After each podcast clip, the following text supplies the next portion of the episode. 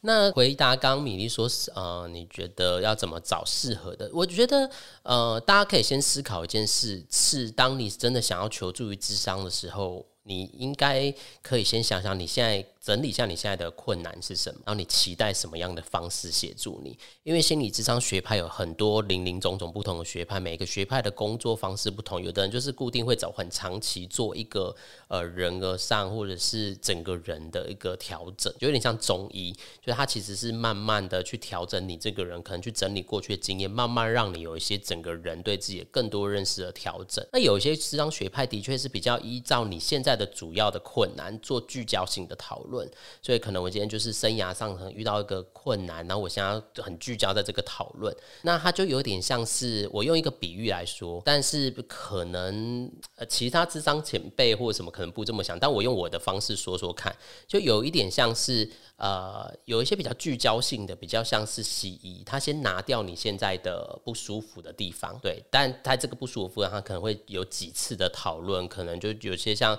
后呃后像像焦点解决，他就是比较短期之上，他会用很短的次数去讨论你现在主要的问题，那比较像是呃西医，你头痛，先想办法把你的头痛拿掉，然后。对，那有一些治疗学派，像精神分，大家很常听到弗洛伊德精神分析什么，它其实有点像中医的概念，它是它不会去马上治疗你头痛的部分，但是它会有点像调养，然后让你这个人对自己的认识之后，呃，慢慢有一点不同，那那个东西就会比较慢的，也比较比较长期。呃，对我来说，心理智商就是会有一种不同，因为呃，不同的学派有不同的工作方式，所以要怎么选择自己适合的？我觉得你应该先可以感觉看看你现在的需要是什么。有些人可能是立即性想先把这个头痛拿掉。那可能因为那个潜藏很多的问题是需要比较长的时间，他可能现在只想先拿掉头痛的这个部分，那他就可以找比较呃聚焦性的智商的方式去讨论，所以他就可以去找比较是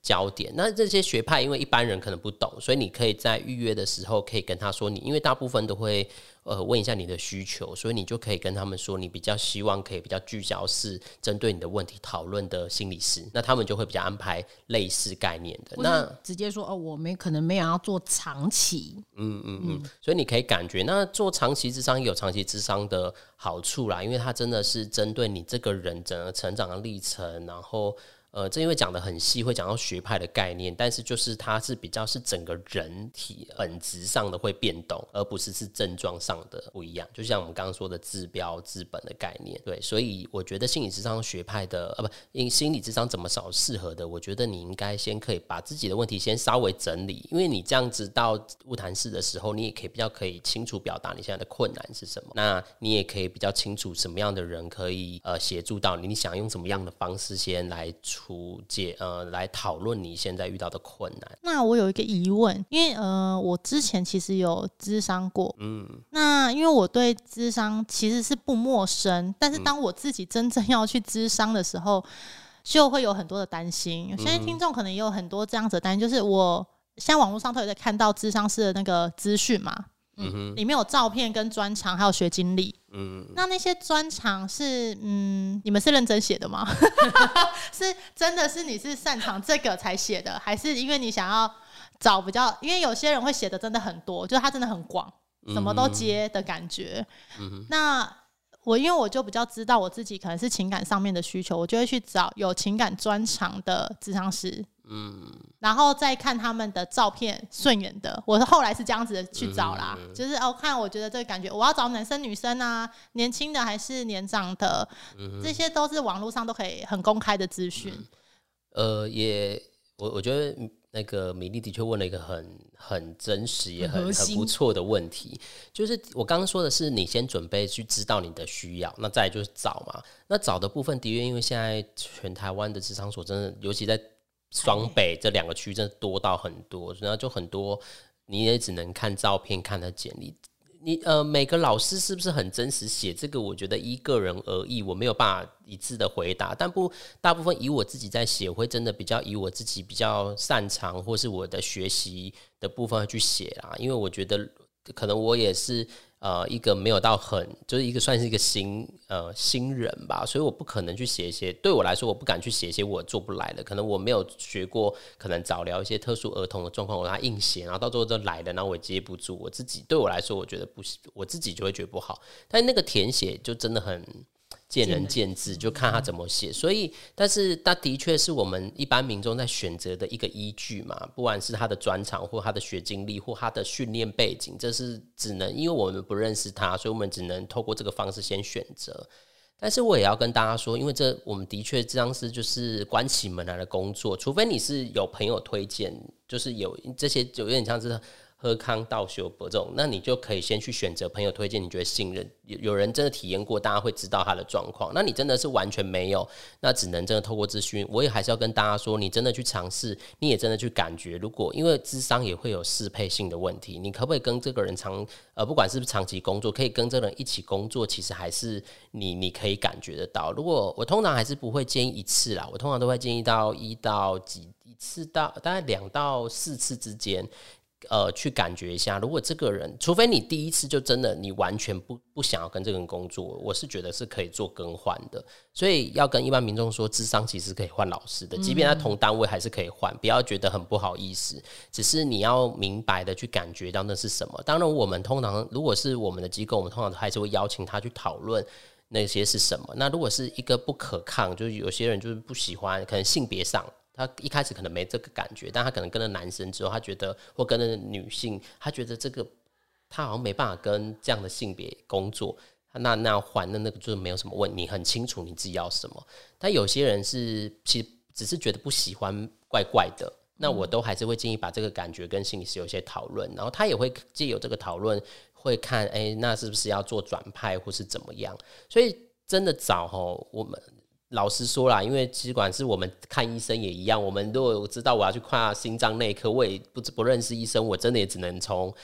什么网络 Google 说什么哪个心脏科推荐，都只能是这样。但是。呃，我要说的是，厉害的医心理师比较是这样，就是不是什么资深厉害就一定是代表可以真的可以跟你一起合作，还是看适配性的问题。所以还是真的起初找也比较现实，是的确会需要一点尝试的空间呐。那你可以先找你呃身边有推荐的或信任的，或者你也可以 Google 找一下，的确有人使。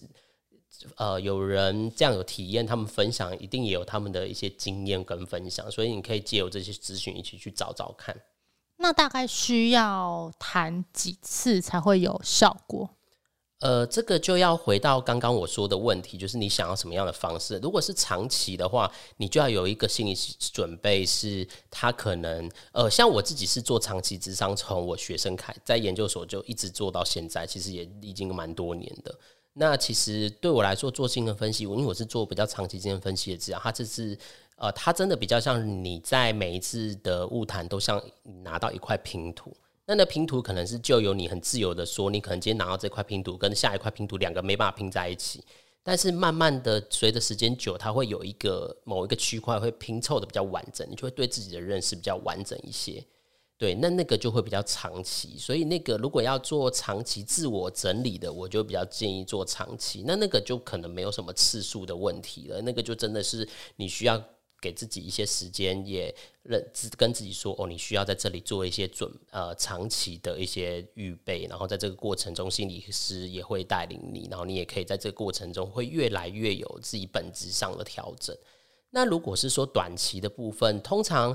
以我在我的机构单位，我们先说伴侣，伴侣通常我看很多老师都带四到六次就会以伴侣关系的话，好像四到六次，但是还是会依照我现在说的是，还是会依照不同的伴侣的情境或问困难有不同的状态，但好像都四到六次就会。有一个阶段性的那个，那如果是个人的话，如果你是要做短期问题的话，我也会是觉得大概四到六次算是一个比较基础的状态啦。但是还是这个，我我没有办法说的很笃定，是因为每个人都是很独特的，每个人遇到困难跟这个东西怎么连接你过去的经验，或是对你的影响其程度不一样，所以大概是这样。但是每个人还是有一些不同。呃，之前有一个研究啊，大概就是。呃，举个中位数，平均来讲，就是你没有要做长期，你只是说呃短期之上的话，就是六到八次会比较一个完整，就是可能一个当时的一个问题有一个呃比较呃妥善的讨论跟已经可能解决了。那就是你可以换说，哦，你有没有要继续谈？因为其实我们是一个人，人不可以只有一个问题，可能有三四个，而且问题跟问题之间都会砍奏会，所以呃，研究是写六到八次。那当然就是看你遇到的智商师，可能有些人跟你说八到十二次，所以其实有时候也可以跟智商心理师去讨论说，你现在这个困境需要几次？那心理师会去评估说，哦，他可能建议，我觉得大概要六次左右。或是八次左右，那你可以自己有一个判断啊，就是说他给你的建议，你觉得你 O 不 OK？不 OK，你可能要再跟他提出来。对，在讨论，就是智商是一个很平等的过程，所以你有什么想法，我觉得都是建议可以跟你的心理师做一些讨论。比较不像我们去做美容美发那个呃那个疗程，一次就是十二次或十次，你打这个东西就是要可能像美容科，你可能十次脉冲光，你要打十次。就是你不得不打十次这样子，对啊，因为心理其实也真的是要看你自己的每个人的状态，真的不太一样。我觉得也是要看说你当初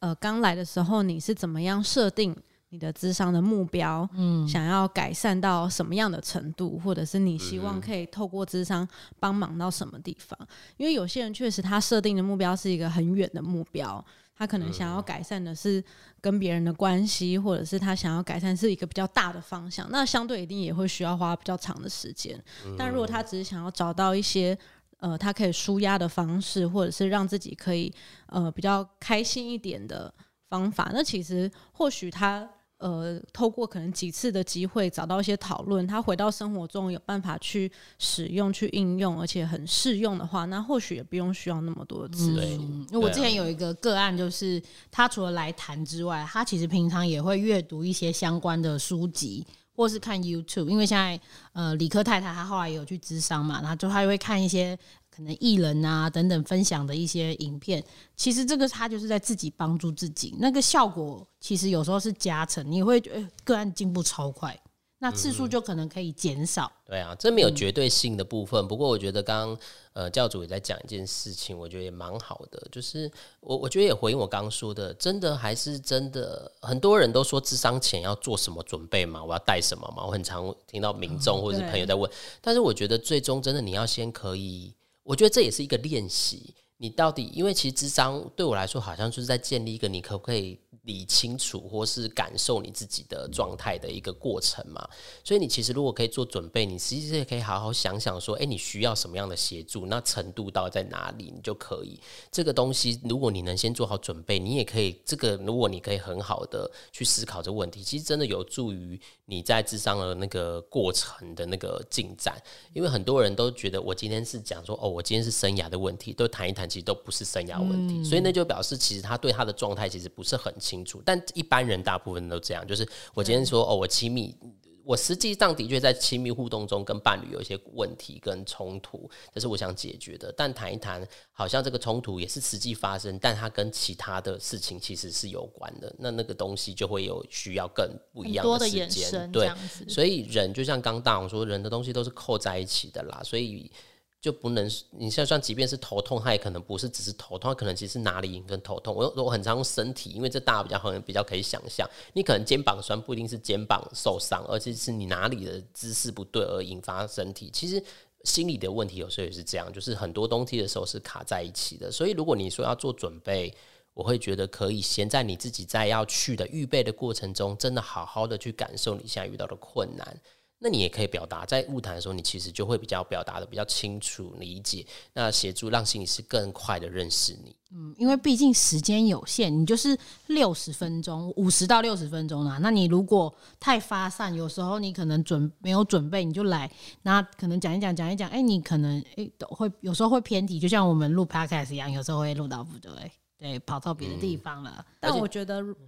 你可能跑到别的地方，那也没有关系。对对对对对，那就是咨商师或专业的人，他需要帮助你的地方，就是去理清你自己。所以不用一定要很清楚才来咨商。是，当你觉得你需要，你就是可以来。而咨商师的工作就是帮你去理清那些弄不清楚的东西。对啊，所以如果你能想一下，然后能很清楚就很清楚，不能清楚是很自然的事情。但就是透过这个过程，它会反映，这就是你的人的样子。所以这就是。开启对自己认识跟好奇的过程。那不过刚刚教主说的，我觉得蛮重要，就是其实那个次数也会取决于你可不可以把你现在在智商的东西带回去练习。很多人都谈一谈，我自己的经验有时候我也会啊，就谈一谈之后就回到生活，就忙一忙啊，就是随着生活就嗯这样就对，所以你其实也没有实际在生活中，但是我觉得那是可以累积的，只是你没有在练习，跟你有在练习，呃，有差，就是真的会有差，就你只是来谈一谈，然后回去就好没事的这样，跟你回去你真的一直在这个主题有一些发酵。那也很很考验来谈者，其实有没有在做这件事情？我觉得是有差别的，因为那个要回到回到自己的觉察能力有没有提升？对，或者是你回到生活中，可不可以继续发酵你们讨论的主题？我觉得这个，我觉得关于觉察这个部分，我们可能也可以另辟一集，真蛮 怎么样觉察到自己的状态？我觉得这个真的是大家可以一起练习的事情。因为我之前之上的经验就是，其实我走六次啦。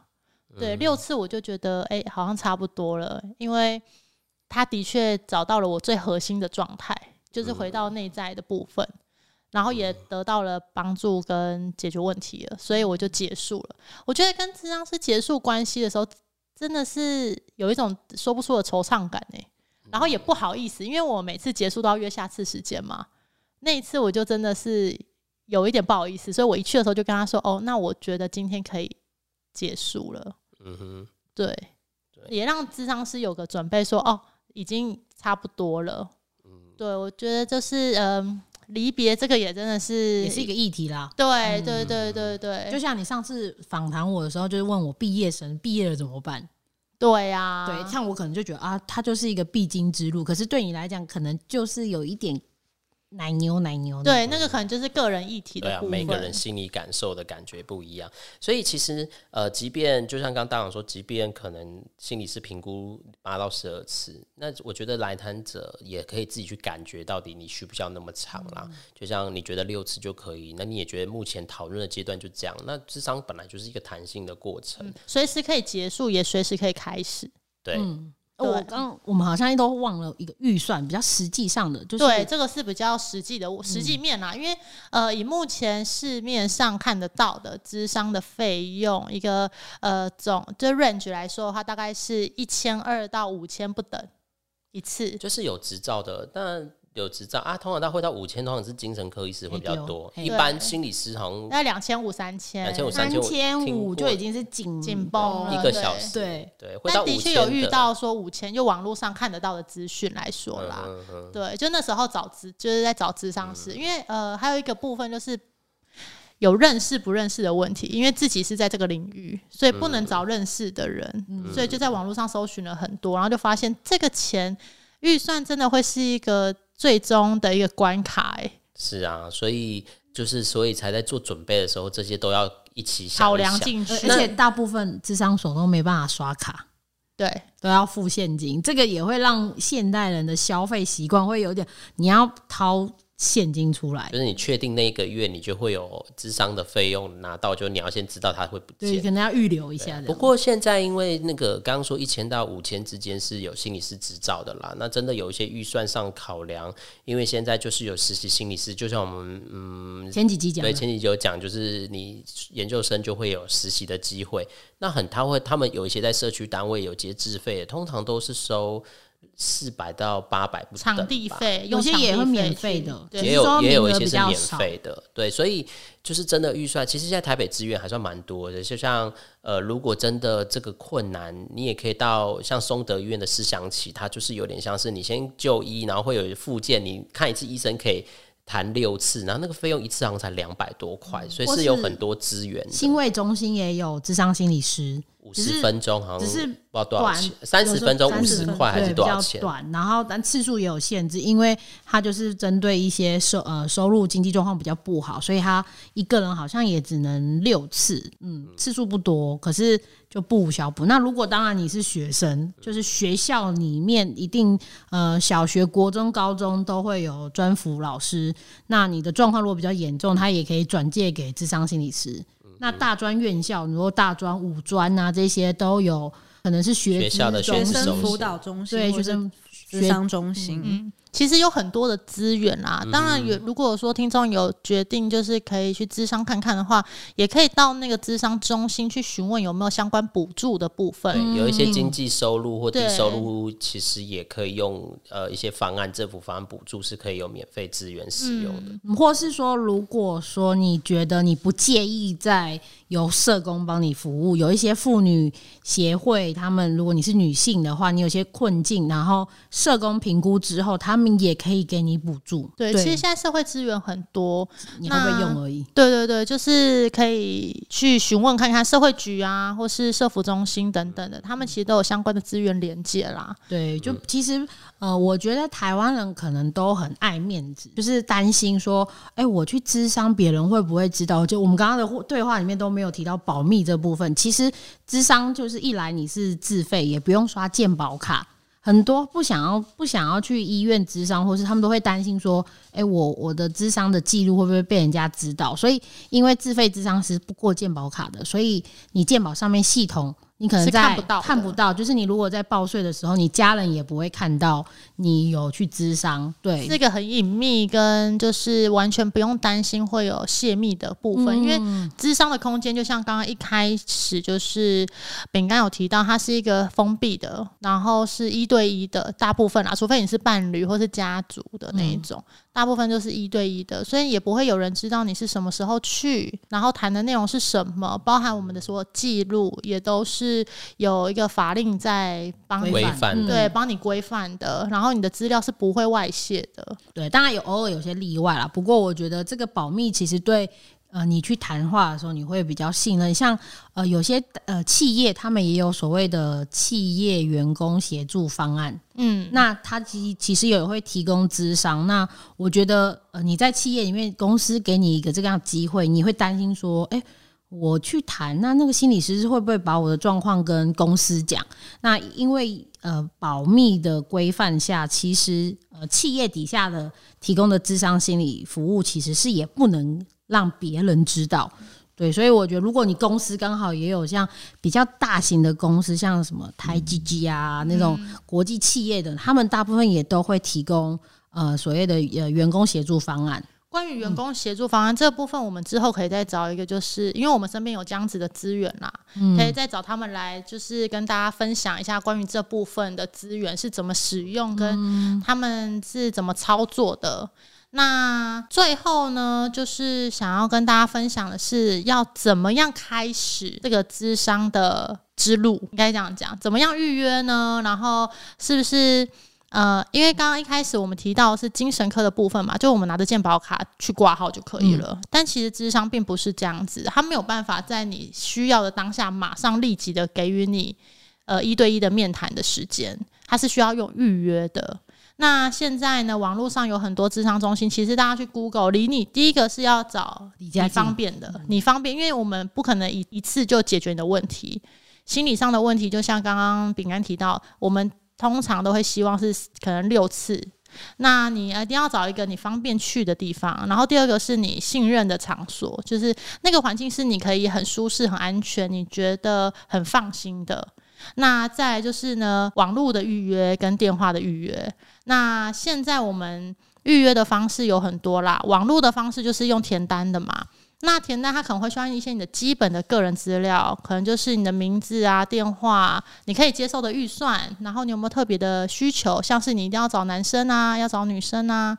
年纪啊，等等那些，其实现在都可以很克制化了。信仰也可以啊。对对对，那这个的话就是可以填在里面。那之后我们才会针对呃需求去帮你媒合。那这个时间可能就不一定，因为像我自己个人的经验上，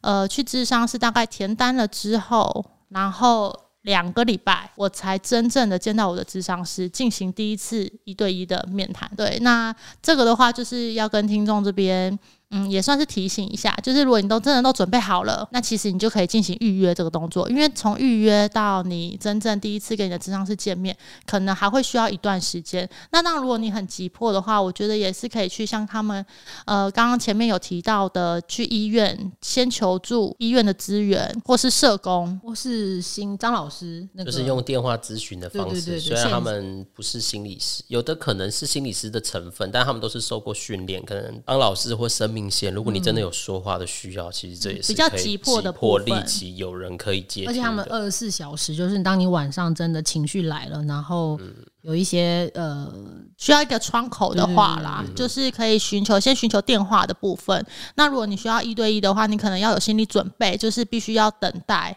一到两个礼拜。都不是马上这样医院你去就马上有一个人这样子你去。大医院也是要等的嘛？对，所以可能嗯，这个部分就是让听众们知道。那今天呢，我们就是整个话匣子开了，讲了很久。这一集听起来应该听的过程会啊，时间就过去了这样子。那也希望大家如果有任何的疑问啊，都可以欢迎留言。嗯，如果对智商或是想要更进一步想要好了解的部分，对对对，我们都非常乐意。那这一集主要就是希望也是推广啦，推广嗯给听众们知道，智商其实不是什么可怕的事，它也不是好像你有问题才需要去寻求的一个协助。嗯对，其实大家都可以咨商，包含说如果你在专业上需要一点精进，也是可以去找督导。来咨商，这个都是可以的，不是说你今天好像是生病了才需要去，或是你今天呃是一个很奇怪的人，对，好像到处贴标签啊，听到朋友去咨商哈、那他是不是发生什么事了？其实对他的确发生什么事了，但是这个事并不是可能你想象中有这么多的害怕，或是这么多的呃排斥负面的那一些情绪在。对也希望让大家知道智商在干嘛，然后不要就像为什么神精神科会赶身心科的概念一样，就是希望大家不要有一些很先入为主的一些观念。其实智商看医生，就像你感冒就会去看医生一样，其实是一个很自然的事。那心里有需要有一些协助想讨论的，就可以寻求这样的帮助。其实我觉得今天听起来，其实这是我们第一集夜配，帮心理智商做业配。付我钱嘛，对对对，自我推荐，没有，我们只是想要让大家知道心理心理智商在做些什么。它其实没有这么的有距离啦。对啊，我也建议大家可以去智商看看，对啊，就是去个可能对啊两三次，呃，也算是了解自己的一个过程啦。我找实习生啊，救救实习生。我觉得最重要的是，它可以放在你人生一个选项。当你觉得生活有些困难，是需要有人可以倾听你，需要有人可以帮忙你，需要有人跟你讨论的时候，它是除了朋友、除了家人之外，另外一个也可以听你、跟你讨论的一个选项。对啊，当你觉得你好像要去找占卜或者是算命的时候，你可以再多尝试一个智商的选项。对你选择越多，其实可能对你有越多的帮助。你可以从中挑出一个最适合你的选项。那今天我们就到这边喽，我们下次见，拜拜！记得订阅订阅。订阅跟分享，好谢谢，拜拜